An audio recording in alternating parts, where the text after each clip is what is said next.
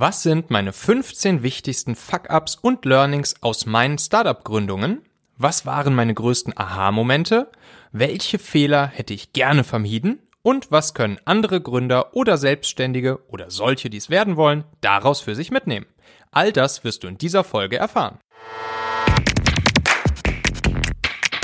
Hallo und ganz herzlich willkommen hier zum Talente Podcast aus Hamburg. Ich bin Michael Assauer und hier bekommst du ganz einfach umsetzbare Ideen und Inspirationen, die du sofort umsetzen kannst, um mit jeder Folge noch einen kleinen Tick besser als Führungspersönlichkeit, Unternehmer oder Gründer zu werden.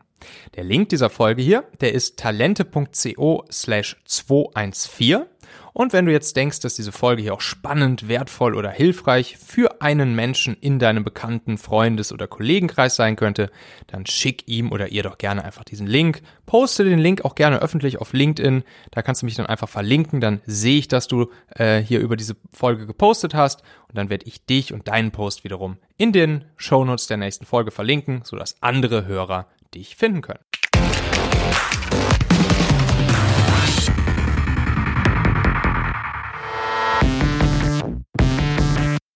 So, heute an dem Tag hier, an dem ich das aufnehme, das ist der 9. Januar und das ist der erste Tag seit sieben Tagen, wo ich mal wieder feste Nahrung zu mir genommen habe. Ähm, denn meine Freundin Paula und ich, wir haben jetzt die letzten sieben Tage eine Saftkur gemacht. Nach diesem ganzen großen Fressen rund um die Feiertage haben wir ab dem 2. Januar bis eben gestern, inklusive dem 8. Ähm, ja, nur sechsmal am Tag ähm, einen verdünnten Gemüse- oder ähm, Fruchtsaft getrunken. Und äh, das war's. Keine feste Nahrung, kein Essen. Das ist immer so ein bisschen, ja, so eine kleine Saftfastenkur, immer so ein bisschen Cleansing. Ähm, zum Anfang des Jahres kann ich nur empfehlen, wenn ihr sowas noch nicht gemacht habt. Ähm, danach fühlt man sich auf jeden Fall wieder sehr, sehr, sehr fit. Aber trotzdem war es dann auch heute wieder super. Ähm, richtig schönes Frühstück, Knäckebrot mit Kräuterquark drauf mh, mal wieder, äh, ja, was Festes zu essen. Dann merkt man erstmal wieder, wie, wie krass eigentlich unsere Zunge im normalen Leben, so die Geschmacksnerven im normalen Leben so verzogen sind. Äh, weil wenn man sieben Tage keine feste Nahrung gegessen hat, dann ist alles, dann schmeckt alles so viel intensiver und besser. Und allein schon dieser Geruch von Kaffee in der Nase, der war so krass jetzt nach, ähm, nach sieben, acht Tagen ohne Kaffee. Und ähm, ja, also wenn ihr sowas noch nie gemacht habt, macht das ruhig mal. Ähm, das bringt's auf jeden Fall. Ja, und vor ziemlich genau einem Jahr, da hat mich die liebe Juliane Behnert vom Sidepreneur Community Podcast ähm, interviewt in ihrem Podcast. Und die Zielgruppe dieses Sidepreneur Podcasts, das sind Menschen, die sich nebenberuflich selbstständig machen möchten oder die es bereits getan haben. Und äh, ich habe damals in dieser Folge vor einem Jahr meine 15 Fuck-ups und Learnings von der Gründerachterbahn zum Besten gegeben. Und ich habe mich dann vor ein paar Tagen jetzt gegen Ende des Jahres 2020 äh, sehr darüber gefreut, als ich erfahren habe, dass diese Folge mit mir im Interview die zweitmeist gehörte Folge des ganzen Jahres im Sidepreneur Podcast war. Wow. Und dann hat die äh, Juliane da noch was richtig Liebes dazu geschrieben. Also sie hat dann geschrieben, an dieses Interview kann ich mich auch noch sehr gut erinnern. Michael Assauer war unheimlich gut vorbereitet und strukturiert vorgegangen. Er berichtet von 15 Fuck-Ups auf der Gründerachterbahn, die er fast alle auch so erlebt hat. Eine sehr kurzweilige Episode und nicht umsonst auf Platz zwei der meistgehörten Episoden von mir. Ja, und wenn man da so rein, und ich habe jetzt dann noch mal ein bisschen durchgehört, ist wirklich spannend, was seitdem alles äh, bei mir passiert ist. Ne? Also als wir diese Folge aufgenommen haben, da bin ich noch bei Reach Now, also bei der Daimler BMW-Tochter, angestellt. Ähm, Talentmagnet gibt's zu diesem Zeitpunkt noch gar nicht. Mein Buch ist noch nicht in der Printversion im, im Haufe Verlag erschienen und existiert bis dato nur als E-Book, noch mit 222 Hacks. Jetzt sind es ja noch 66 Hacks in der E-Book-Version. Und ähm, den Link zu diesem äh, Sidepreneur Podcast beziehungsweise auch zur Sidepreneur Community ähm, mit den anderen neuen Folgen der Top 10 des letzten Jahres, die habe ich euch mal in die Show Notes gepackt, wenn euch das interessiert. Ja, und ansonsten möchte ich euch diese Folge hier natürlich nicht vorenthalten, habe mit der Juliane gesprochen und äh, sie ist sehr happy darüber, dass wir jetzt hier die Folge aus dem Sidepreneur Podcast von vor einem Jahr jetzt hier auch im Talente Podcast ausspielen. Also viel Spaß damit. Hallo und herzlich willkommen zu einer neuen Episode des Zeitpreneur Podcasts. Ich habe heute Michael Assauer im Podcast Interview und wir werden über ja seine 15 Fuck-ups und Learnings von der Gründerachterbahn sprechen, denn der Michael ist eben Unternehmer und auch Gründer mehrerer Startups, so dass er ja sicherlich die ganze Brand Bandbreite an Erfahrungen hat und mit Sicherheit nicht alles immer glatt lief. Und tatsächlich ist es ja auch so, dass wir ja aus Fehlern nur lernen können und eben uns nicht dafür schämen sollten, dass wir sie tun. Aber tatsächlich können wir ja trotzdem auch aus den Fehlern anderer lernen und dann eben andere Fehler machen und eben nach Möglichkeit vielleicht die von Michael nicht wiederholen. Und deshalb freue ich mich, dass wir einfach darüber heute sprechen. Sein Wissen gibt er selbst auch im Talente-Podcast weiter, aber sicherlich wird er sich selbst ja auch gleich noch vorstellen und dann legen wir auch schon los mit dem ersten Learning aus seiner Gründergeschichte. Hallo Michael, schön, dass du heute dir die Zeit genommen hast, unseren Hörern von zeitpreneur.de ein bisschen was zu erzählen. Hallo, liebe Juliane. Freut mich sehr und ein Hallo auch an alle Zuhörer. Freut mich. Cool, dass ich da sein darf. Magst du noch ein bisschen was zu dir sagen? Ja, sehr gerne. Ähm, genau, Michael Assauer. Ähm, ich habe äh, vor circa sieben bis acht Jahren äh, angefangen, meine Unternehmen zu gründen. Das ging äh, damals los mit, ähm, ja, damals konnte man noch mit Apps Geld verdienen, 2011, 2012. Äh, da haben wir ein B2C-Produkt gelauncht, die Familonet App. Das ist eine Location-Sharing-App für Familien. Und ähm, ja, diese App hat mittlerweile so gut zweieinhalb Millionen User auf der ganzen Welt. Ähm, die größten Märkte neben dem deutschsprachigen Raum sind USA, Indien, äh, Brasilien, Türkei.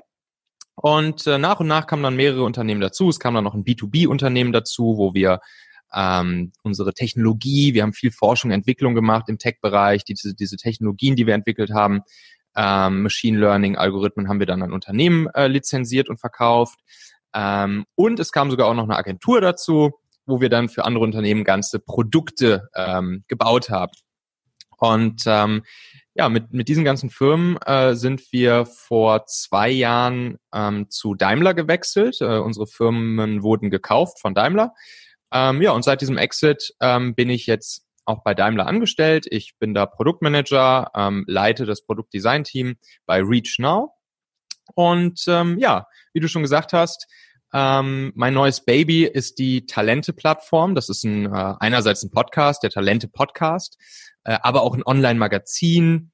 Ähm, es gibt jede Woche ein Hacks-Letter, der rumgeschickt wird. Es gibt ein E-Book, was ich jetzt rausgebracht habe, 222 Talente-Hacks für Leader. Und das Ganze dreht sich um die Fragen, wie kann ich als Unternehmer, als Gründer, als Führungskraft, als Manager äh, die besten Mitarbeiter für mich und für mein Unternehmen, für mein Team äh, gewinnen, wie kann ich sie begeistern, wie kann ich sie gut führen, wenn sie einmal da sind, wie kann ich sie motivieren, wie kann ich das Beste aus ihnen rausholen? Und damit dann auch sie natürlich lange bei mir binden und nicht wieder an den nächsten Headhunter oder ähm, an die Konkurrenz verlieren. Gib mir bitte ein paar Sekunden, um unserem heutigen Partner dieser Folge, nämlich Brain Effect, Danke zu sagen. Unter dem Motto Fuck Stress hat sich Brain Effect nämlich auf die Fahnen geschrieben, das Bewusstsein von uns für unsere mentale Gesundheit zu stärken. Brain Effect bietet dafür super hochwertige Nahrungsergänzungsmittel made in Germany mit fein abgestimmten Nährstoffkombinationen für die Bereiche Wohlbefinden, Regeneration und Schlaf an. Und genau das hilft, deine mentale Gesundheit zu stärken und damit deine Ziele noch leichter zu erreichen. Also zum Beispiel dieses Sleep Spray von Brain Effect, das hilft dir dabei, abends viel schneller einzuschlafen und dann auch die ganze Nacht besser durchzuschlafen.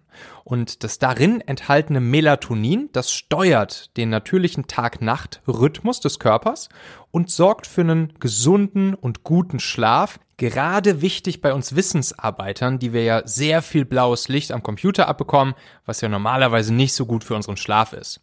Ich selbst nehme Melatonin insbesondere dann, wenn ich mal zum Beispiel auswärts im Hotel schlafe, wenn ich auf Reisen bin, wenn ich einen Jetlag überwinden möchte äh, oder wenn ich äh, irgendwie aus meinem normalen Schlafrhythmus rausgekommen bin, zum Beispiel wenn ich mal eine Nacht schlecht geschlafen habe und dann hilft das super, um wieder in den Rhythmus reinzukommen. Und das Schöne bei diesem Sleep Spray von Brain Effect, das ist nämlich, dass man das Melatonin dann auch nur mit ein oder zwei Sprühstößen sehr niedrig dosieren kann, ähm, was mir dann immer schon reicht. Und dass man nicht, wie jetzt zum Beispiel bei Melatonin-Kapseln, auf meist ein, drei, fünf Milligramm pro Einheit festgelegt ist. Also, wenn dich die Produkte von Brain Effect interessieren, dann schau einfach mal im Brain Effect Online Shop vorbei. Geh dabei unbedingt über den Link talente.co slash brain und nutze den Rabattcode Talente20, alles groß und in einem Wort geschrieben, für 20% Rabatt. Also talente.co slash brain und dann dort den äh, Rabattcode Talente20 benutzen. Den Link sowie den Rabattcode findest du natürlich auch nochmal hier in den Shownotes dieser Folge in deinem Podcast-Player. Da kannst du dann einfach draufklicken. Das hört sich mega gut an und äh, das ist ja tatsächlich auch so, man investiert ja in seine Mitarbeiterinnen und Mitarbeiter und äh, ja, ein wenig natürliche Fluktuation ist natürlich immer auch gesund fürs Unternehmen. Ich glaube, es ist auch nicht gut, wenn da nur Menschen sitzen, die sagen, sitze hier schon auch seit 20 Jahren auf dem Stuhl und ich habe das immer mhm. so gemacht. Aber wenn man eben gute Leute hat, ist es natürlich auch gut, wenn man sie weiter fördern kann und sie sich so ja mit der Unternehmensphilosophie identifizieren und sich auch so wertgeschätzt fühlen, dass sie einfach eben auch ja sich wie in einer Familie sozusagen fühlen mhm. und äh, ihren Job nicht nur machen des Geldes wegen. Ja, auf jeden Fall. Also das, das, das fasst du schon sehr, sehr richtig zusammen. Kein Arbeitnehmer wird heute mehr äh, sein Leben lang bei einer Firma bleiben. Damit muss man leben. Äh, das ist, das ist ganz normal. Aber damit kann man auch als ähm, als Unternehmer, Führungskraft, Manager auch gut arbeiten. Ne? Also ähm, wie gesagt, in diesen 222 Hacks, die ich da über die Jahre gelernt habe und jetzt da zusammengefasst habe in, in meinem E-Book, äh, das, da geht es genau darum, wie kann ich genau mit dieser Situation leben und wie kann ich in der Zeit, wo ich ähm, mit den besten Leuten ja zusammenarbeiten will und solange sie an meiner Seite sind, ich will natürlich diese Zeit maximieren, aber wie kann ich genau in dieser Zeit mh, hm, dann auch das Beste aus ihnen rausholen und gemeinsam mit ihnen, so dass sie auch intrinsisch motiviert sind, ähm, richtig, richtig coolen, coolen Kram bauen. Und darum geht's dann am Ende auch, ja. Sicherlich äh, fängt das ja auch schon mit der Einstellung an, oder? Dieser ganze Prozess. Also mhm. worauf sollte man achten, wenn man eben sich Mitarbeiter sucht, schon im Bewerbungsgespräch, dass man eben möglichst sicher gehen kann, dass der nicht schon nach paar Wochen, Monaten, Jahren gleich wieder abspringt? Mhm. Ähm, das fängt schon viel früher an. Also ähm, ich propagiere auch immer ähm, den, den Arbeitsmarkt, ähm, genauso wie im Prinzip deinen Kunden und dein Produktmarkt auch wie ein, ein Funnel zu betrachten. Ne? Also die, die sich auch so ein bisschen vielleicht mit, mit Marketing beschäftigen, die werden wissen, was mit diesem Funnel, mit diesem Trichter gemeint ist.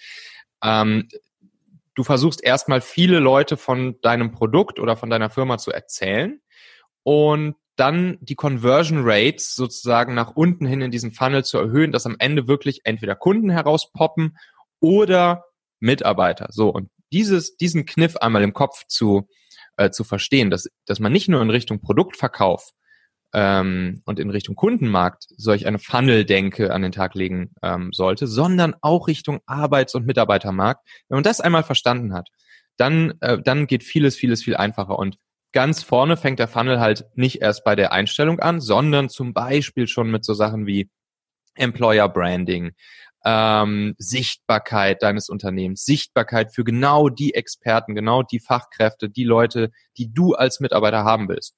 Und da muss man halt rein investieren, aber da gibt's ja einige wirklich sehr, sehr wirksame, coole, ganz simpel anzuwendende Kniffe und Tricks, ähm, wie man das machen kann. Sicherlich kann man das auch alles ein wenig in deinem Buch nachlesen. Ja, genau, da geht's dann darum. Also da, da sind dann genau dieser Funnel, das sind dann so fünf, sechs, sieben Conversion-Schritte in diesem Funnel und pro Schritt habe ich dann da halt, sagen wir mal, so um die 50 äh, Hacks aufgelistet, die sie super easy anwenden lassen äh, und direkt implementieren lassen. Ähm, die jeder, die jeder im Prinzip in seinem Team sofort anwenden kann und er wird merken, auf einmal äh, flutscht es und genau die richtigen Leute stehen im Prinzip Schlange. Kann man sich übrigens runterladen auf talente.co slash Buch noch for free. Sehr schön. Ähm, ja, hört sich äh, gut an und ja, wahrscheinlich liegt es oftmals daran, dass man eben da auch in die Umsetzung kommt und wirklich mal loslegt und das ausprobiert Komplett. und nicht nur liest. Und daran ja. scheitert es wahrscheinlich auch an vielen Stellen, dass eben ja nicht umgesetzt wird. Mhm, ja, ja, wie es halt oft so ist. Ne? Der Amerikaner würde sagen, it's all about the execution. Kommen wir gleich übrigens auch noch zu, nochmal zu diesem Spruch, wenn wir, wenn wir hier über die 15 Learnings sprechen. Ganz genau, denn dahin wollte ich jetzt sehr gerne überleiten, denn wir wollen ja heute ein bisschen ja über deine Learnings und Fuck-Ups aus deinen ja unterschiedlichen Startup-Gründungen sprechen, mhm. so dass einfach ja unsere Zuhörerinnen und Zuhörer da einfach mal auch so einen Einblick haben, was alles so passieren kann, was passieren kann, was du daraus gelernt hast. Mhm. Und tatsächlich äh, hat ja jeder vielleicht auch mal so eine Situation, wo er denkt, Mist, das ist jetzt aber total gegen die Wand gelaufen und dass wir das eben einfach auch nicht als Misserfolg sehen, mhm. sondern für uns als Chance auch und als Herausforderung daran zu wachsen. Lass uns doch da gern mal einsteigen. Ja. Was hast du so Fall. für Erfahrungen gemacht? Auf jeden Fall. Ähm, ich habe übrigens zu diesen 15 ähm, Learnings, die ich jetzt hier teile, ähm, da habe ich auch einen Artikel bei mir auf dem Blog geschrieben, äh, im Talente-Magazin. Da kannst du ja den Link einfach drunter posten, weil da gibt's dann immer noch coole Bilder zu jedem von diesen einzelnen äh, Punkten aus meiner eigenen Gründungszeit. Also da habe ich wirklich ja. Bilder äh, immer reingepostet, ähm, wo man unser Team sieht, wo man, wo man mal sieht, wie wir das dann jeweils in der Situation gemacht haben. Sehr gerne, ähm, machen Das nur schon mal so als kleinen Hint. Mhm. Ähm, ja, also fangen wir mal ganz vorne an. Ne? Das, das Ziel ist jetzt hier, ich werde, ich gehe einfach mal so alles durch, meine Jahre und, und mhm, liste ein paar Dinge auf, die ich falsch gemacht habe, womit ich auf die Nase gefallen bin, die mir so heute nicht mehr passieren würden. Bei der Gründung der eigenen Firma oder des Side-Businesses ähm, einfach hilfreich sein. Ähm, Nummer eins, was ich, äh, was ich mitgebracht habe, ist, mh, erzähle jedem von deiner Idee. Ähm, du kennst es ja wahrscheinlich selbst, wenn, äh, wenn jemand eine, eine Business-Idee hat, eine Geschäftsidee hat, mh, hm, hört man oft, ja, da, ich habe da so eine Idee, aber ich kann darüber nicht sprechen, weil nachher klaut mir jemand die Idee. Und ähm, das ist leider nicht die richtige Einstellung, weil ähm, je mehr Leuten du von deiner Idee erzählst, desto mehr Feedback bekommst du schon ganz, ganz, ganz am Anfang. Je mehr Fragen hörst du. Und erzähle vor allen Dingen auch Leuten von deiner Idee, die äh, von diesem Business gar keine Ahnung haben, weiß ich nicht, dem Taxifahrer, deiner Oma, ähm, sonst irgendwem, weil die werden Fragen stellen, an die du vorher noch gar nicht gedacht hast. Ähm, die, die werden, ne, man, man könnte vielleicht, die werden, die werden dumme Fragen stellen, sind natürlich keine dummen Fragen, sondern sind sehr valide Fragen. Ähm, und das sind oft Fragen, wo du denkst, boah, ja krass, so in die Richtung habe ich jetzt noch gar nicht gedacht.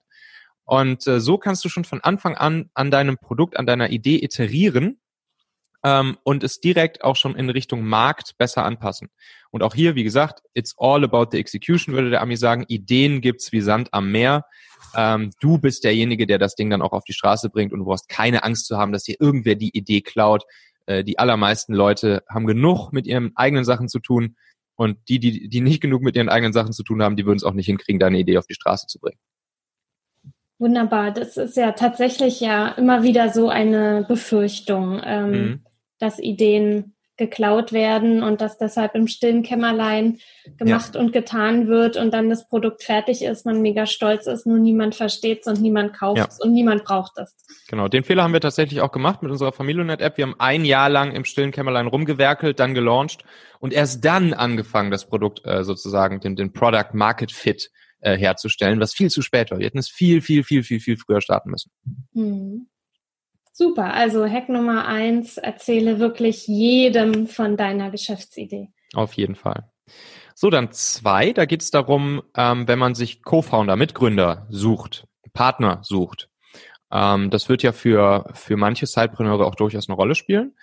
Ähm, und äh, ja, wähle dir deine Co-Founder sehr, sehr bedacht aus. Hm, also, ich hatte meine beiden Mitgründer David und Hauke. Ähm, David bei uns der Techie, mh, hm, Hauke bei uns eher der Businessmensch und ich selbst bin eher so der, der Product Guy. Also ich bin so der, der dann irgendwie irgendwo zwischen Markt und technischer Entwicklung hängt und dazwischen im Prinzip übersetzt.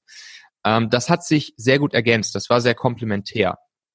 Und ähm, so sollte man auch versuchen, sein, äh, sein Gründerteam aufzubauen. Also es bringt nichts, wenn du äh, drei Business-Leute am Tisch sitzen hast, die irgendwie jetzt vielleicht alle gerade aus dem BWL-Studium kommen und dann sagst, wir machen jetzt irgendwie mh, hm, eine eine äh, ein, eine E-Commerce-Plattform, ähm, weil du willst ja auch das kritische Wissen für deine Firma, das willst du immer in-house haben. Und dafür brauchst du halt auch jemanden, ähm, der dann zum Beispiel auch die Tech-Expertise abdecken würde. Oder auf der anderen Seite vielleicht auch jemanden, der äh, schon viel Erfahrung mit ähm, Online-Performance-Marketing hat oder so, um das Ding dann auch groß zu machen. Das heißt, es bringt nichts, irgendwie zum Beispiel drei, drei Finanzleute am Tisch sitzen zu haben.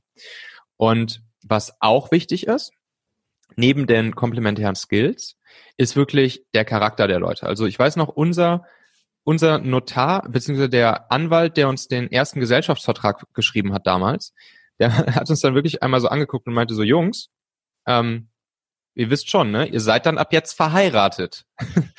und, und wir, und wir wussten natürlich noch überhaupt gar nicht so genau, was er damit meint. Und wir so, ja, ja, ist, ist gut, ist gut, komm, mach das Ding fertig. und ähm, ja, und acht Jahre später weiß ich, was er damit meinte. Ähm, du verbringst halt ab diesem Moment ähm, die meiste Zeit deines, Leben, deines Lebens mit diesen Menschen. Du, ähm, du siehst sie rund um die Uhr, du verbringst die Wochenenden mit ihnen, du äh, bist immer auf Empfang, was sie angeht, du verreist mit ihnen, du siehst diese Leute oftmals mehr als deine eigenen Familie, Freunde, Kinder etc. Und da hatten wir auch, wir hatten am Anfang noch jemand weiteren mit an Bord, ähm, haben ihn ein paar Monate sozusagen mit im Gründerteam gehabt und haben dann glücklicherweise festgestellt, passt einfach nicht charakterlich. Ähm, und äh, haben uns dann sozusagen getrennt. Und da kann ich nur drei Kreuze machen. Und diesen Schritt muss man auch machen. Also sobald du ein mulmiges Gefühl hast, ähm, geh lieber den Schritt und trenn dich und such dir im Zweifelsfall jemand anderen, mit dem du besser funktionierst. Mhm. Also Learning Nummer zwei, mach die Augen auf, pass auf bei der, nicht nur bei der Partnerwahl, sondern auch bei der Co-Founder-Wahl. Auf jeden Fall. Ja, tatsächlich ist das sehr wichtig und ich glaube auch wirklich, dass der Charakter auch, dass man sich da gut ergänzt. Also, mhm. dass vielleicht auch eben da Stärken, Schwächen auch wieder sich aufheben. Also wenn nur drei Extros zum Beispiel mhm. zusammenhängen, das wird schwierig, aber drei Intros wird auch mhm. schwierig, Auf jeden äh, Fall. weil jeder ja auch seine Rolle übernehmen darf und kann ja. und jeder auch so seine Stärken, Schwächen hat. Also von daher ist der Charakter auch extrem wichtig. Ja. Auf jeden Fall. Mhm. Ähm, Learning Nummer drei geht damit so ein bisschen einher. Da ist wirklich ein lustiges Bild jetzt hier. Äh, könnt ihr euch dann mal in diesem Artikel angucken, den Juliane drunter verlinkt. Ähm, der heißt nämlich Party Hard with Your Co-Founders. Und damit ist gemeint, äh, nicht nur work hard, sondern tatsächlich auch play hard with your, äh, mit deinen Co-Foundern zu machen. Äh, da gibt's ein Bild, wo wir drei irgendwie nach einer durchzechten Nacht äh, zu dritt im Hotelzimmerbett liegen. äh, das, das ist da im Artikel drin.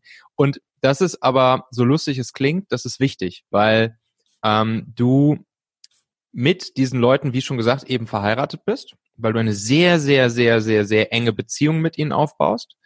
Und diese Beziehung, die mh, sollte im Optimalfall sich nicht rein ausschließlich auf das äh, auf das business-technische äh, Arbeiten beziehen, sondern ich habe die Erfahrung gemacht, dass es sehr hilfreich ist, wenn man die Personen auch mal in einem sehr privaten Kontext kennenlernt. Wie gesagt, eben zum Beispiel auch mal mit ihnen eintrinken geht, auch mal andere Sachen miteinander macht ähm, und dadurch auch den Charakter natürlich der Person noch viel, viel stärker kennenlernt, äh, und damit auch viel besser ähm, auf seine Eigenheiten reagieren kann, damit umgehen kann, etc.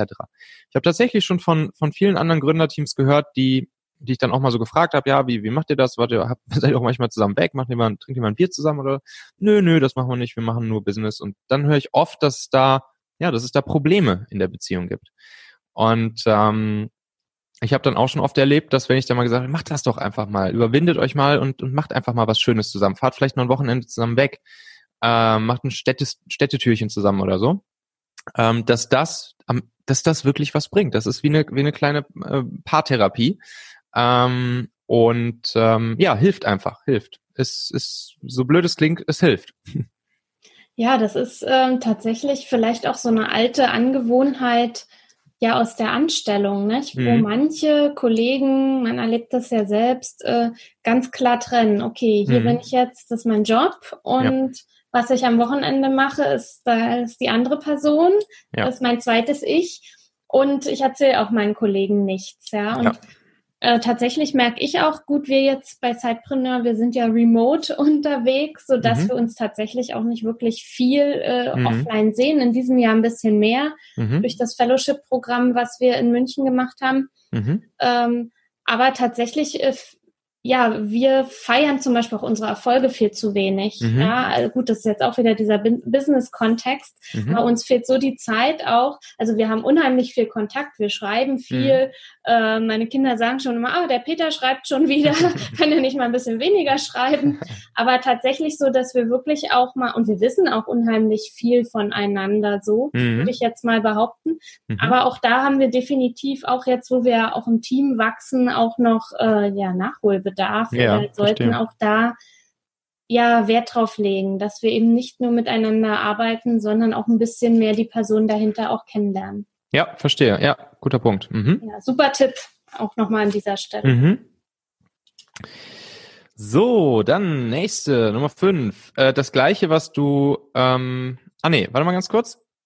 Erstmal noch einen davor, und zwar Nummer vier. Ähm, das habe ich mal von einem sehr erfahrenen Unternehmer äh, gehört, der das am Anfang meiner Unternehmerkarriere uns so mitgegeben hat. Und auch das habe ich erstmal gar nicht so richtig verstanden. Ähm, und er meinte, den guten Unternehmer macht aus, ähm, zwei Dinge gut zu können. Und zwar erstens, ähm, Windows of Opportunities überhaupt erstmal zu erkennen und im zweiten Schritt dann da rein zu jumpen. Mhm. Und ähm, dann, okay, das, ja, dachte ich, okay, klingt erstmal irgendwie fancy, aber auch hier wieder, acht Jahre später, weiß ich ziemlich genau, was er damit meint. Ähm, erstmal das Erkennen von Möglichkeiten, von Windows of Opportunities. Das ist gar nicht so leicht. Also wie oft ähm, lässt man Chancen liegen, weil man sie einfach nicht erkennt, weil man nicht erkennt, dass jetzt hier äh, sich ein Potenzial ergibt für dich selbst oder für dein Business, für dein Produkt äh, etc. Also man, man ist oft natürlich auch ein Stück betriebsblind und ähm, und und und hat vielleicht auch oft noch nicht so die die richtig krasse ähm, Business technische Denke drin, gerade am Anfang. Und dann lässt man einfach Windows of Opportunities links liegen und erkennt sie nicht. So, aber dann, wenn man sich das dann so, man kann das trainieren, also man, man kann das wirklich lernen, mit offenen Augen für Windows of Opportunities durch, durchs Leben zu gehen. Aber dann eben auch noch diese, dieser zweite Schritt, der ist nochmal hart ähm, dann zu sagen, okay, wow, okay, ich weiß nicht, was mir dieses Window of Opportunity bringen wird, ob es am Ende sich auszahlen wird oder nicht. Ne? Das macht den Unternehmer aus, Risiko eingehen, ohne zu wissen, ob es wirklich klappt. Ähm, und dann aber wirklich da rein zu jumpen und sagen, okay, komm, ich probiere es aus, ich mache es und ich baller jetzt so krass, dass ich die Chancen möglichst erhöhe, dass am Ende daraus was wird. Und diese zwei Steps, das ist das ist das, was den guten Unternehmer ausmacht. Und das würde ich jetzt acht Jahre später so unterschreiben.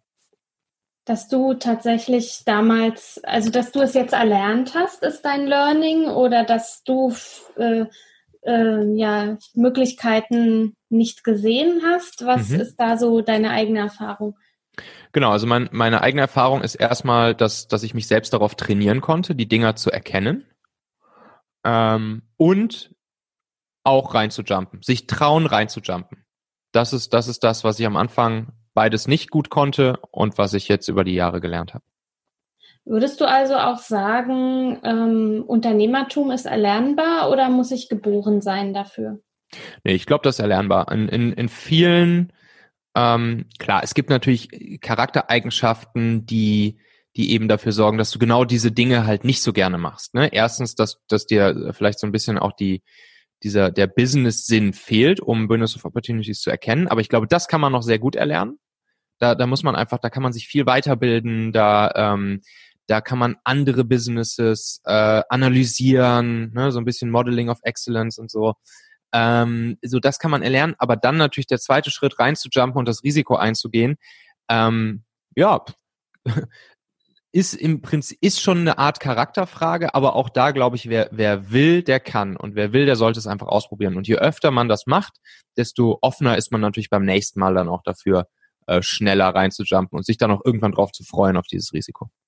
Weil man ja dann tatsächlich ja auch lernt, hey, das hat jetzt echt, das ist richtig gut gelaufen und gut, dass ich die Chance genutzt habe. Genau. Es kann natürlich auch sein, dass es beim ersten Mal nicht gut läuft und vielleicht beim zweiten Mal auch noch nicht, aber dann vielleicht beim dritten Mal. Ich glaube, der Airbnb-Gründer hat ja, ich glaube, vor, vor Airbnb hat er fünf Unternehmen gegründet, die alle pleite gegangen sind. also, das ist dann halt Durchhaltevermögen. Ja, und immer wieder, ja, Mut zu springen. Mhm. Genau. Supi. Was sagt dein Learning Nummer 5? So, ja, das ist ähm, ein bisschen in Anlehnung an das ähm, Wähle deine Mitgründer mit Bedacht. Hier wähle deine Investoren mit Bedacht.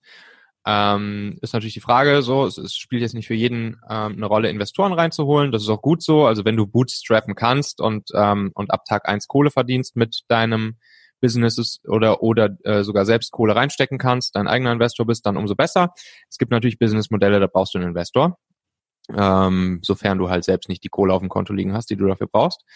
Ähm, und ähm, ja, da haben wir auch ein paar äh, Learnings gemacht. Ähm, wir hatten mh, hm, einen Investor am Anfang an Bord. Ne? Wir haben ja eine, eine App auf den Markt geschmissen damals und ähm, dieser Investor hat sich sehr ins Produkt eingemischt. Also er hat sehr, sehr, sehr stark Einfluss darauf genommen, äh, wie wir unser Produkt bauen sollen. Mm, und andererseits waren wir ja die Profis dafür. Wir haben User-Testings gemacht, wir wussten, was, was die Leute wollen, was der Markt will, wir haben mit unseren Nutzern gesprochen. Und nur weil der eine Investor, ähm, der wollte irgendwie so eine Filterfunktion in der App haben und hat sich dann überlegt, okay, diese Filterfunktion, die, die muss jetzt in Form von so einer Lasche irgendwie, hieß immer diese Lasche in der App sein. Und ähm, dann hat er uns das tatsächlich in den, in den Vertrag reingeschrieben, den Investmentvertrag. Und mh, hm, oft wird so ein Investment ja in Tranchen ausgezahlt, dann kriegt man nicht direkt alles an Geld, sondern erstmal nur einen Teil und dann irgendwann nach ein paar Monaten, wenn ein bestimmter Milestone erreicht ist, dann kommt der zweite Teil. Und da war ein Milestone geknüpft an diese Lasche, dass wir diese Lasche einbauen. Und wir wussten aber von Anfang an, ähm, diese Lasche macht gar keinen Sinn. Die will keinen Nutzer, die braucht keinen Nutzer. Das, das kostet uns nur Ressourcen, das Ding zu bauen. Und dann waren wir tatsächlich ein halbes Jahr lang damit beschäftigt, haben unsere wertvolle Mitarbeiterpower, ähm, unser Geld damit verschenkt, diese komische Lasche einzubauen, einfach nur, um die zweite Tranche überwiesen zu bekommen. Und das würde uns im Nachhinein nicht mehr passieren. Ne? Also seid ihr darüber bewusst, du bist der Profi für dein Produkt.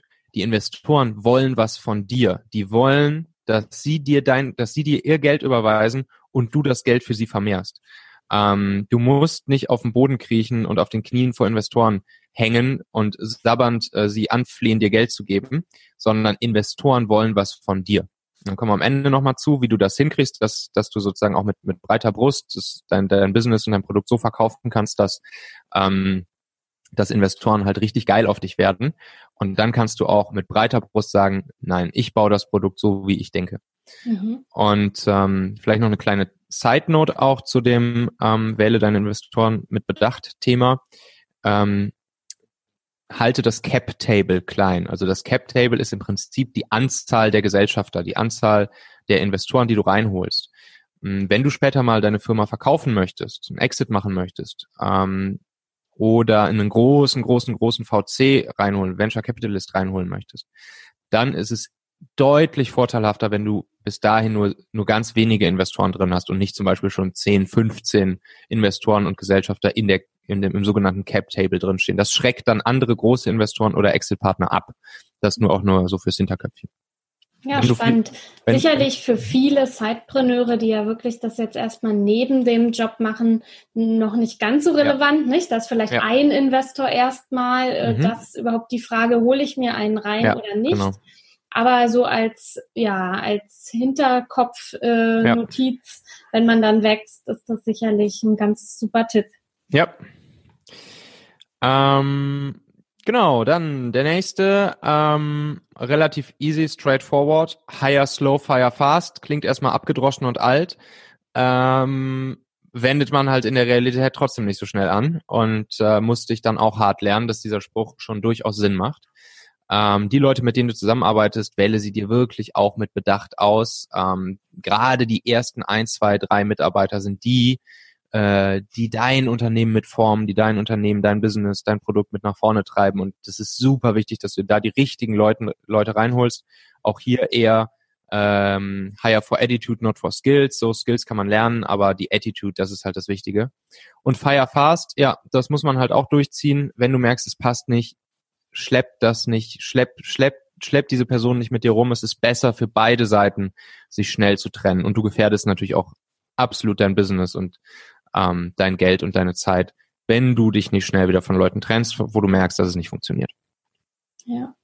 Ja, tatsächlich. Ähm, oftmals tut man sich mit der Sache ja schwer. Ne? Hinter jeder jedem Mitarbeiter steckt ja eben auch ein Mensch. Ja. Aber man darf das ja auch mal aus der Perspektive sehen. Vielleicht schleppt sich dieser Mensch ja auch bloß und will die Entscheidung nicht treffen und ja. ist sogar auch dankbar dafür, dass genau. es dann eben zu Ende ist. Auf jeden Fall. Am Ende ist es besser für beide Seiten. Ja. Ähm, sieben, Get your product out now, ähm, habe ich vorhin schon so ein bisschen angedeutet. Ähm, nicht zu lange im, im stillen Kämmerlein rumwerkeln, äh, nicht zu perfektionistisch sein. Ich kenne das von mir selbst, ich bin auch hyperperfektionistisch und denke mir, oh, hier das noch und das noch und wir können das jetzt so noch nicht veröffentlichen. Doch, kannst du. Ähm, hau das Ding raus, lass den, lass den Markt entscheiden, lass den Nutzer entscheiden. Und selbst wenn es erstmal noch äh, negatives Feedback ist, damit kannst du arbeiten und dann kannst du das nach und nach verbessern. Es gibt nichts Besseres, als in der freien Wildbahn am Nutzer, am Markt dein Produkt zu testen. Ähm, ne? Und das auch schon mit dem MVP, kennt ja wahrscheinlich mittlerweile fast jeder, Minimum Viable Product. Ähm, hau das Ding raus und los geht's, Attacke. Ja, auf jeden Fall. Mhm. Nummer acht, Recruiting is your job. Ähm, das ist natürlich auch so ein kleines bisschen der Hint rüber zur, zur Talente-Plattform. Ähm, ich, wir haben verschiedene Sachen ausprobiert. Wir haben mit Headhuntern zusammengearbeitet. Wir haben äh, Mitarbeiter gehabt, die sich ums, ähm, ums Recruiting gekümmert haben. Am Ende ist das, was dir die besten Leute an deine Seite holt, ist, wenn du als Chef, als Führungskraft, als Leader ähm, selbst dafür sorgst, dir die besten Leute zu holen. Ähm, du musst sichtbar werden, du musst schon, was wir am Anfang hatten, du musst, du musst fürs Employer Branding stehen. Du musst dich da rumtreiben, wo die Leute, die du haben willst, äh, sich rumtreiben. Du musst mit den Leuten connecten, weil du willst die besten Leute bei dir haben und die besten Leute sind nicht arbeitslos. So, du musst erstmal die Leute davon überzeugen, dass die Leute ihren aktuellen Job kündigen und zu dir rüberkommen. Und das kannst nur du weil du die Vision verkaufen kannst, weil du die Mission verkaufen kannst, weil du mit Herzblut für dein Produkt brennst. Und du bist der Einzige, der das äh, an die Leute übertragen kann. Und äh, deshalb geh raus, mindestens bei den ersten 10, 20 Mitarbeitern ähm, bist du derjenige, der die Leute zum Brennen bringen muss, damit sie zu dir rüberkommen. Mhm. Und das alles an einem 24-Stunden-Tag. Richtig. so sieht's aus. Ähm, um neun, win people with unfair advantages. Ähm, das ist halt das, was du als, als, als kleine Firma, als Zeitpreneur, äh, als äh, bislang vielleicht Solo-Unternehmer mh, hast. Du hast ein paar unfaire Vorteile. Du hast viele Nachteile. Du kannst nicht das Gehalt zahlen wie große Firmen, du hast nicht die Sozialleistungen wie große Firmen, du hast nicht die Karriere-Step-Aussichten wie große Firmen aber du hast ein paar unfaire Vorteile äh, anderen großen Firmen gegenüber. Und das ist halt das familiäre, das ist, dass ihr zusammen im Büro Sport machen könnt. Das ist, dass ihr, was weiß ich, wir haben dann tatsächlich Yoga-Stunden mit unseren Mitarbeitern gemacht. Bei uns hat jeder Mitarbeiter erstmal zum Start seine Birkenstock-Sandalen seiner Wahl bekommen, äh, in Farbe und Größe seiner Wahl, einfach so als, als nette Geste. Und das war cool. Da sind wir uns alle immer mit Birkenstock rumgelaufen. Ähm, und ähm, ja, du kannst mit den Leuten auf einer ganz, ganz anderen Ebene und Basis connecten und sie an deine Seite holen, sie für dich begeistern, sie motivieren, das Beste aus ihnen rausholen, sie bei dir binden, ähm, mit deinen unfairen Vorteilen, die du als kleines Unternehmen hast. Super wichtiger mhm. Punkt. Mhm, super wichtig, ja. Und ähm, tatsächlich ähm, ist es ja auch bei vielen Menschen heutzutage so, ähm, dass es ja gar nicht mehr darum geht, äh, unbedingt so viel zu verdienen. Klar, Geld verdienen ist wichtig, aber dass ja gerade junge Leute jetzt sagen, also ich will lieber weniger arbeiten oder ich will halt die und die Sachen halt haben, weil Sport ist mir wichtig, das ist mir wichtig. Und da passt dann eben auch ein kleineres Unternehmen besser als so ein ja, anonymer Großkonzern. Auf jeden Fall. Auf jeden Fall. Und den nächsten Punkt, Punkt Nummer 10, kannst du nämlich in diesem Rahmen auch sehr gut anwenden. Und das geht auf dem Großkonzern nicht. Let your team participate. Ähm, ich bin mir tausendprozentig sicher, dass wir unsere Firma nicht an Daimler verkauft hätten, wenn nicht jeder in unserem Team auch einen Teil davon abbekommen hätte. Also jeder bei uns im Team hatte ähm, über einen sogenannten ESOP virtuelle Anteile an der Firma, einen kleinen Teil. Und das führt einerseits im normalen Arbeitsalltag dazu, dass die Mitarbeiter ähm, nicht nur, wie du gerade nämlich schon genau richtig gesagt hast, nicht nur fürs Gehalt am Ende des Monats arbeiten, äh, sondern es auch als ihr eigenes Baby mit wahrnehmen. Da ist dann halt noch ein bisschen mehr, warum du morgens aufstehst und zur Arbeit gehst, weil es halt auch dein eigenes Baby ist. Und dann, wenn dieser Moment kommt, dass irgendjemand das Baby haben möchte und kaufen möchte, ähm, oder wenn einfach die Gewinne sich gut entwickeln, dann ist es auch ein großartiger Moment für die Leute daran mit zu partizipieren. Und wir drei Gründer haben gesagt, mh, damals, als wir sozusagen von Daimler angesprochen wurden ähm, bezüglich der Übernahme, haben wir drei Gründer gesagt, wir verkaufen unsere Firma nur, wenn alle unsere Mitarbeiter Bock drauf haben und mitgehen wollen. Und hätte ein Mitarbeiter gesagt, er hat keinen Bock drauf, ähm, dann hätten wir die Firma nicht verkauft. Und das war natürlich, das hat uns natürlich dann sehr in die Karten gespielt, dass äh, jeder Mitarbeiter daran eben auch nochmal monetär mit profitiert hat an der Übernahme. Das erinnert mich tatsächlich an ein Buch, was ich gerade gelesen habe von John Strelicky. Da ging es auch darum, wie man eben ein Unternehmen aufbaut, ähm, wo die Mitarbeiter halt gern sind und welche mhm. Geheimnisse Unternehmen haben, äh, wo es eine niedrige Fluktuation gibt. Und da mhm. wird das auch so beschrieben, dass es da auch einmal ein Investor oder irgendwie im Exit anstand in einer kanadischen Firma. Mhm. Und da ging es eben auch darum, wenn nur ein Mitarbeiter sagt, sie möchten es nicht, dann mhm. machen sie es nicht. Und tatsächlich war es dort auch so. Mhm. Die Mitarbeiter wollten es aus diversen Gründen nicht und dann mhm. haben sie es eben auch nicht getan. Ja, ja, okay, siehst ja. du? Ja, genau der Punkt. Ja, cool. So, dann Nummer 11 ist, äh, ist ein sehr großes Herzensthema von mir. Ähm, Agilität. So, mhm. jedes Unternehmen ähm, schreibt sich auf die Fahnen, mehr oder weniger agil zu sein, äh, nach Prozessen zu arbeiten wie Scrum, Kanban, OKRs etc. Ähm, wie ich das so beobachte, verstehen allerdings sehr, sehr viele, wenn nicht sogar die meisten Unternehmen äh, Agilität falsch. Ich finde auch das Wort ist ein bisschen misleading. Ähm, ich finde eigentlich ist Agilität nicht das richtige Wort für Agilität, weil ähm, das impliziert ja so ein bisschen, also was ist das für ein Bild, was hat man da im Kopf? Da denkst du irgendwie so, alle Mitarbeiter wuseln irgendwie wild und agil und flexibel und wie so ein Ameisenhaufen durchs Büro. Ähm, aber genau das ist Agilität nicht. Ähm, agile Prozesse kosten richtig viel agile Prozesse kosten ein knallhartes Commitment aller Mitarbeiter, vom Praktikanten bis zum CEO, ähm, zu diesen Prozessen. Und das Problem ist, wenn sich auch nur eine Person, nur eine Kette im Glied nicht an die Prozesse hält, dann bricht das agile Haus in sich zusammen und dann entsteht das, was äh, leider viele Unternehmen, die Agilität einführen, äh, erleben, nämlich dass sie es nach drei Monaten wieder abschaffen, weil sie sagen, okay, funktioniert nicht, das ist hier, das ist nur Chaos. Und ähm, ja, deshalb, don't get agility wrong. Ähm, Agilität kostet Commitment auf Prozesse und knallhartes Arbeiten an den Prozessen, stetige Verbesserung der Prozesse und alle müssen sich daran halten.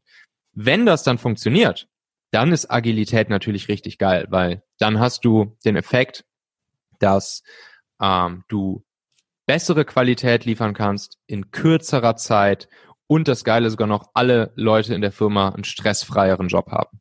Also dann hast du wirklich, äh, dann hast du gewonnen. Allerdings dahin zu kommen und Agilität richtig durchzuführen, das kostet richtig. Das dauert ein bisschen und das kostet. Tatsächlich ist da wahrscheinlich auch wichtig, dass die Mitarbeiter daran beteiligt werden mhm. und nicht top-down es aufgedrückt bekommen, wir sind jetzt mal agil und wir haben uns mhm. überlegt, so und so läuft das jetzt ab heute, sondern mhm. dass die eben gleich von Anfang an das mit auch entscheiden ne? und mhm. entwickeln. Genau, wenn, wenn du, wenn du anfängst, äh, Agilität aufzusetzen, machst du das mit den Leuten gemeinsam und man fängt halt an, erste kleine Prozesse äh, sich zu überlegen. Ne? Ähm, ich habe jetzt tatsächlich heute Nachmittag ähm, bin ich, bin ich bei einem Startup, die sozusagen jetzt auch mit, mit agilen Prozessen starten möchten. Und wir werden jetzt natürlich noch nicht anfangen, äh, irgendwie direkt den perfekt ausgefeilten Scrum-Prozess zu machen. Das ist, das ist viel zu viel, sondern wir werden heute, das Ziel von heute ist, erste kleine Commitments von allen zu kriegen auf Dinge, die sie in den nächsten zwei Wochen anders machen möchten und worauf sich alle committen. Und dann in zwei Wochen setzt man sich zusammen und reviewt das und sagt, okay, das hat gut funktioniert, das hat nicht gut funktioniert und dann geht man den nächsten Step. Wo wollen wir jetzt adjustieren? Und so baut man sich langsam, aber sicher seine agilen Prozesse auf und dann kann man natürlich sozusagen mit dem Ziel das haben, dass man am Ende einen richtig schönen Scrum-Prozess beispielsweise haben möchte oder OKRs oder Kanban oder sonst was. Mhm. Spannend. Mm. Next, 12, source out what's not your core or what's not your future core. Ähm, da geht es darum, ähm, viele Gründer, Solopreneure ähm, kommen aus, insbesondere aus Geldspargründen auf die Idee, ähm, viele Sachen selbst zu machen, selbst zu bauen, ähm, weil sie denken, okay, damit spare ich Geld. Am Ende ist das ein Trugschluss, weil man damit ähm, kein Geld spart, ähm, weil man natürlich auch seine eigene Arbeitszeit gegenrechnen muss und ähm, vor allen Dingen auch sein Produkt nicht auf die Straße bekommt. Das heißt, man muss ganz genau prüfen, was ist das, was am Ende den Wert meines Unternehmens ausmacht.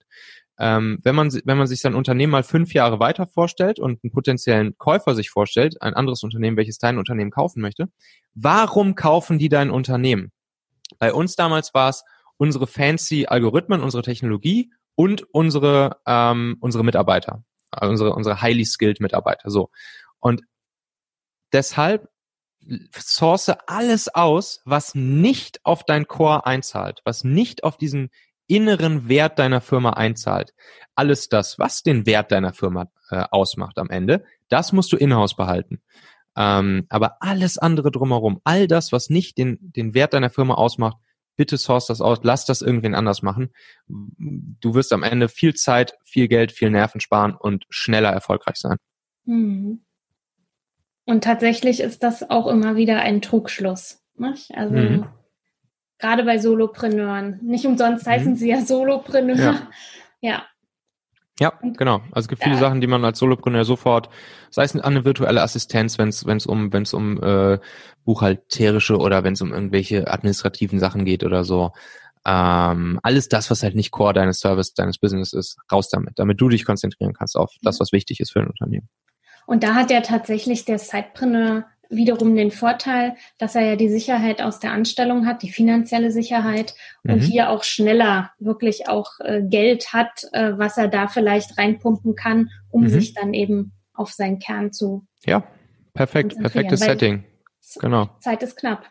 Genau, und das ist halt auch ein Investment, ne? In dem ja. Moment investierst du halt einen Teil deines monatlichen Einkommens in dein Zeitbusiness und so musst du es auch sehen. Also es ist halt ein reines Investment. So im Optimalfall wird sich das Geld, was du jetzt diesen Monat in dein Zeitbusiness steckst, wird sich ja in einigen Monaten bis Jahren mehrfach äh, dir zurückzahlen.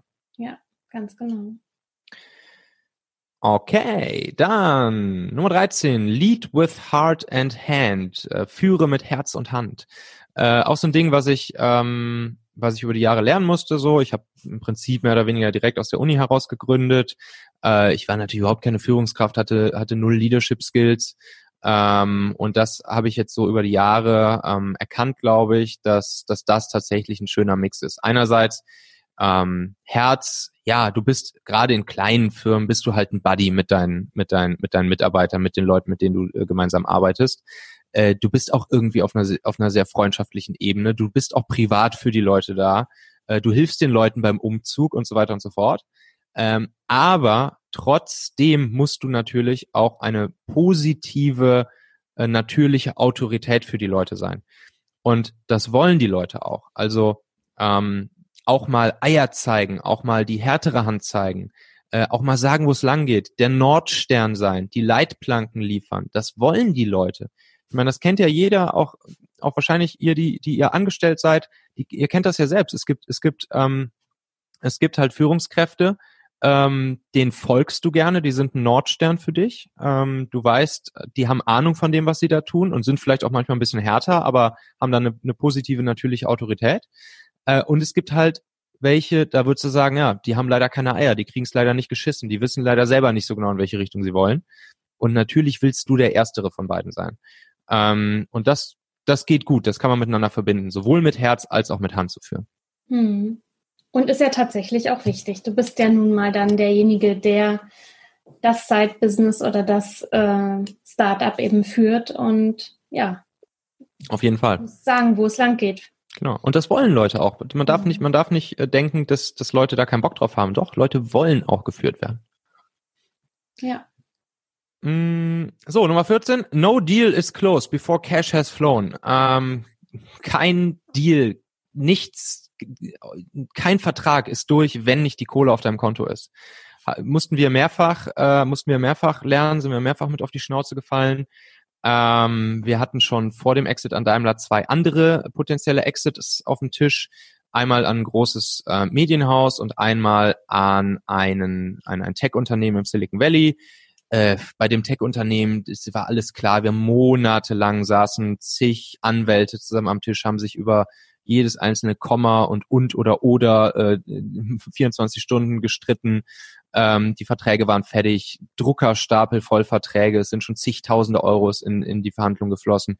Äh, die Firma wollte uns in Silicon Valley holen. Sie hatte schon uns Wohnungen angemietet. Sie hatte sogar schon Visa für unsere Freundinnen besorgt und so weiter und so fort. Es war irgendwie ein, zwei, drei Tage vom Notartermin. Was sollte da noch passieren? Und ähm, ja, zack, dann kurz vorher abgesagt. Und dasselbe hatten wir mit dem Medienhaus, da war es nur ein Tag vom Notartermin. Ähm, zack, ist äh, der Aufsichtsrat Rat dazwischen gegrätscht, alle M&A-Aktivitäten gestoppt. Ähm, ja, so. Und ähm, kein Deal ist durch, selbst wenn es dir noch so sicher scheint und du noch so krass denkst, okay, jetzt kann ja nichts mehr dazwischen kommen. Äh, das, das betrifft Kunden, das betrifft Partnerschaften, das betrifft Investoren, egal was. Kein Deal ist durch, wenn du die Kohle nicht auf deinem Konto hast. Selbst wenn, selbst, ich habe sogar schon von Stories gehört, wenn der Notartermin schon durch war und die Unterschriften schon drunter waren, selbst dann ist der Deal noch geplatzt. Es geht wirklich darum, die Kohle ist auf deinem Konto, erst dann ist der Deal durch. Ja, sehr spannend. Tatsächlich, äh, ich habe mir gerade so ein paar Notizen mitgemacht und habe ihm geschrieben, erst wenn der Vertrag unterzeichnet ist, und da fügst du jetzt noch mit an, genau. und das Geld auf, der äh, auf, auf, auf, dem Konto ist. Auf jeden ja, Fall. Genau. Und einfach unglaublich, was da noch passieren kann. Ja, auf jeden Fall. Kann man echt manchmal sich nicht vorstellen. Ähm, das letzte Ding. Ja. Mh, mm, Sales is everything and everything is sales. So, ich selber bin eigentlich kein Salesmensch so. Also ich, das, das war nie, nie mein Naturell. Aber auch hier, jo, das kann man lernen. Das ist ein Handwerk. Und am Ende, egal was du tust, ob du dich selbst verkaufst, ob du dein Seitenbusiness verkaufst, ob du dein Produkt verkaufst, ob du dein Business verkaufst, ob du anderen Leuten von deinem Business erzählst oder vor allen Dingen auch, ob du Mitarbeiter bei dir reinholen willst. Scheißegal was, es ist immer Sales. Und wenn du ein paar ganz grundlegende Sales-Taktiken äh, und Techniken beherrschst, die man, wie gesagt, lernen kann, das ist ein Handwerk, ähm, dann wird dein Business am Ende erfolgreicher sein. Ähm, in jegliche Richtung ähm, kannst du über, über ein paar Sales-Taktiken kannst du ähm, dich als Person verkaufen, dein Produkt verkaufen, äh, deine Firma verkaufen. Und mit verkaufen meine ich jetzt nicht nur den Transaktionsprozess des Verkaufens, sondern natürlich auch des Pitchens, des Marketings, der Kommunikation und so weiter und so fort. Das heißt, das ist ja auch das, was vielen deutschen Gründern fehlt im Vergleich zu den Amis beispielsweise. Bei den Amis lernst du ab der ersten Klasse vor der Klasse zu stehen und irgendwas zu pitchen. Ähm, und ein deutscher Ingenieur hat sowas in der Regel in seinem Studium nie gemacht. Und ähm, das ist einer der großen Vorteile, warum die Amis uns oft voraus sind bei, bei ähm, ja, insbesondere halt im Tech-Bereich zum Beispiel oder im Ingenieursbereich. Ähm, so, die kochen auch alle nur mit ganz lauwarmem Wasser. Ich war im Silicon Valley, so da, da habe ich auch gemerkt, so okay, krass. Also so viel krasser geht's hier jetzt auch nicht zu. Aber was die halt können, ähm, die können sich und ihre Firma und alles geil verkaufen. Und äh, da kommt es am Ende drauf an. Ja, Wahnsinn. Sales ist auch so mein Thema, nicht? Mhm. Wie du halt so eben sagtest, du selbst bist auch nicht so der Sales-Typ und so geht mhm. es mir tatsächlich auch. Ja. Und äh, das nehme ich mir jetzt auch nochmal zur Brust sozusagen, ja. äh, was ich da tun kann, was ich da erlernen kann noch. Das ist einfach auch Kannst ja. du lernen. Kannst, kann man echt, ich, also ich habe es auch über die letzten, vor allen Dingen über die letzten ein, zwei Jahre sehr stark gelernt. äh, am Ende ist es eine, ist es wie eine Sprache lernen. Es ist, du mhm. deklinierst ein paar Dinger runter, du bereitest dich vor, du bist präpariert, ähm, du weißt genau, was deine Vorteile sind, was deine Merkmale sind, wie du mit Einwänden umgehst und wie du zum Abschluss kommst. Ähm, es ist, es ist eigentlich ein sehr einfaches Handwerk, was man sich einfach nur mal aneignen muss. Ja, sich die Zeit nehmen. Genau. Und ein bisschen lernen und dann üben, nicht? Und dann umsetzen. Auf jeden Fall. Sind wir Auf wieder da, wo wir am Anfang auch waren. Äh, hört sich alles immer natürlich gelesen oder angehört einfacher an. Mhm. Auf die Umsetzung kommt es dann jo. natürlich tatsächlich genau. an. Erstmal mit ja. irgendwem anders trainieren oder mit deinen Leuten oder deinem Mitgründer oder sonst wem. Ja. Ähm, Family, Friends and Fools und dann halt in der freien Wildbahn anwenden und wissen, dass du auch dabei noch weiter lernst. Ja. Klasse, Michael, super. Also da haben wir jetzt ja mal deine 15 Fuck-ups und Learnings äh, ja gut äh, herunterdekliniert sozusagen. War sehr spannend, dir zuzuhören und eben besonders schön ist ja, dass du eben aus deiner Erfahrung sprichst. Mhm. Und man denkt, ah ja, wow, okay, das kann also passieren, das ist nicht aus dem Lehrbuch, sondern so findet es auch wirklich in der Welt halt statt. Mhm. Magst du so zum Ende nochmal kurz zusammenfassen, wo man dich findet, mhm. ähm, dass man auch mit dir Kontakt aufnehmen kann, wenn man da weitere Fragen hat. Genau, also gerne einfach googeln nach Michael Asshauer mit H dazwischen. Ähm, dann die gesamte Talente-Plattform mit äh, dem Magazin und diesem E-Book, von dem ich sprach, 222 solcher Hacks, wie wir gerade 15 äh, davon gehört haben. Ähm, und ähm, den Hacks-Letter, der einmal die Woche rum, rumgeschickt wird, wo dann eben jede Woche drei von solchen Hacks kommen. Ähm, Gibt auf talente.co. Ja, super. Vielen Dank. Wir werden das auch wieder in den Show Notes mit verlinken, sodass ihr da auch schnell und einfach den Weg zu Michael findet. Mir hat sehr viel Spaß gemacht, äh, ja, an deinen Learnings sozusagen ja, teilzuhaben und für mich da auch was mitzunehmen und auch für Sidepreneur und ihr da draußen sicherlich habt auch die ein oder andere Idee mitnehmen können, wie ihr vielleicht anders vorgehen könntet bei eurem Side-Business. Wenn ihr Fragen habt, meldet euch natürlich immer gerne direkt über unsere Facebook-Community oder auch über E-Mail info at zeitpreneur.de. So, die nächste Folge hier vom Talente-Podcast, die solltest du nicht verpassen, weil es geht ums Thema Mitarbeiterzufriedenheit und Mitarbeiterverantwortung. Meiner Meinung nach gehören nämlich diese beiden Dinge sehr stark ähm, miteinander verzahnt. Und die Frage ist, wie können wir dafür sorgen, dass sich unsere Leute bei uns wohlfühlen, und natürlich dementsprechend auch lange bei uns bleiben und gute Ergebnisse liefern. Das wollen wir natürlich. Aber dass sie gleichzeitig auch Verantwortung übernehmen. Wie können wir also unser Team durch ihre Mitsprache dazu motivieren, sich weniger über Dinge einfach nur zu beschweren, die ihnen nicht passen, damit für schlechte Stimmung bei sich selbst und bei anderen zu sorgen und damit für schlechte Ergebnisse in der, in der gesamten Mannschaft, sondern dass sie, wie kriegen wir es hin, dass sie einfach selbst mehr dafür sorgen, die Firma und die Zusammenarbeit und alles bei dir im Team in die richtige Richtung zu verbessern. Weil dann sind sie am Ende natürlich auch zufriedener und äh, werden bessere Ergebnisse liefern, länger bei dir bleiben, das Team wird besser funktionieren. Dazu wirst du drei Tipps von mir hören, die du sofort ausprobieren und umsetzen willst danach. Also klick jetzt mal fix auf Abonnieren oder Folgen in deiner Podcast-App und dann hören wir uns wieder in der nächsten Folge. Danke dir, ich freue mich. Bis dahin, dein Michael.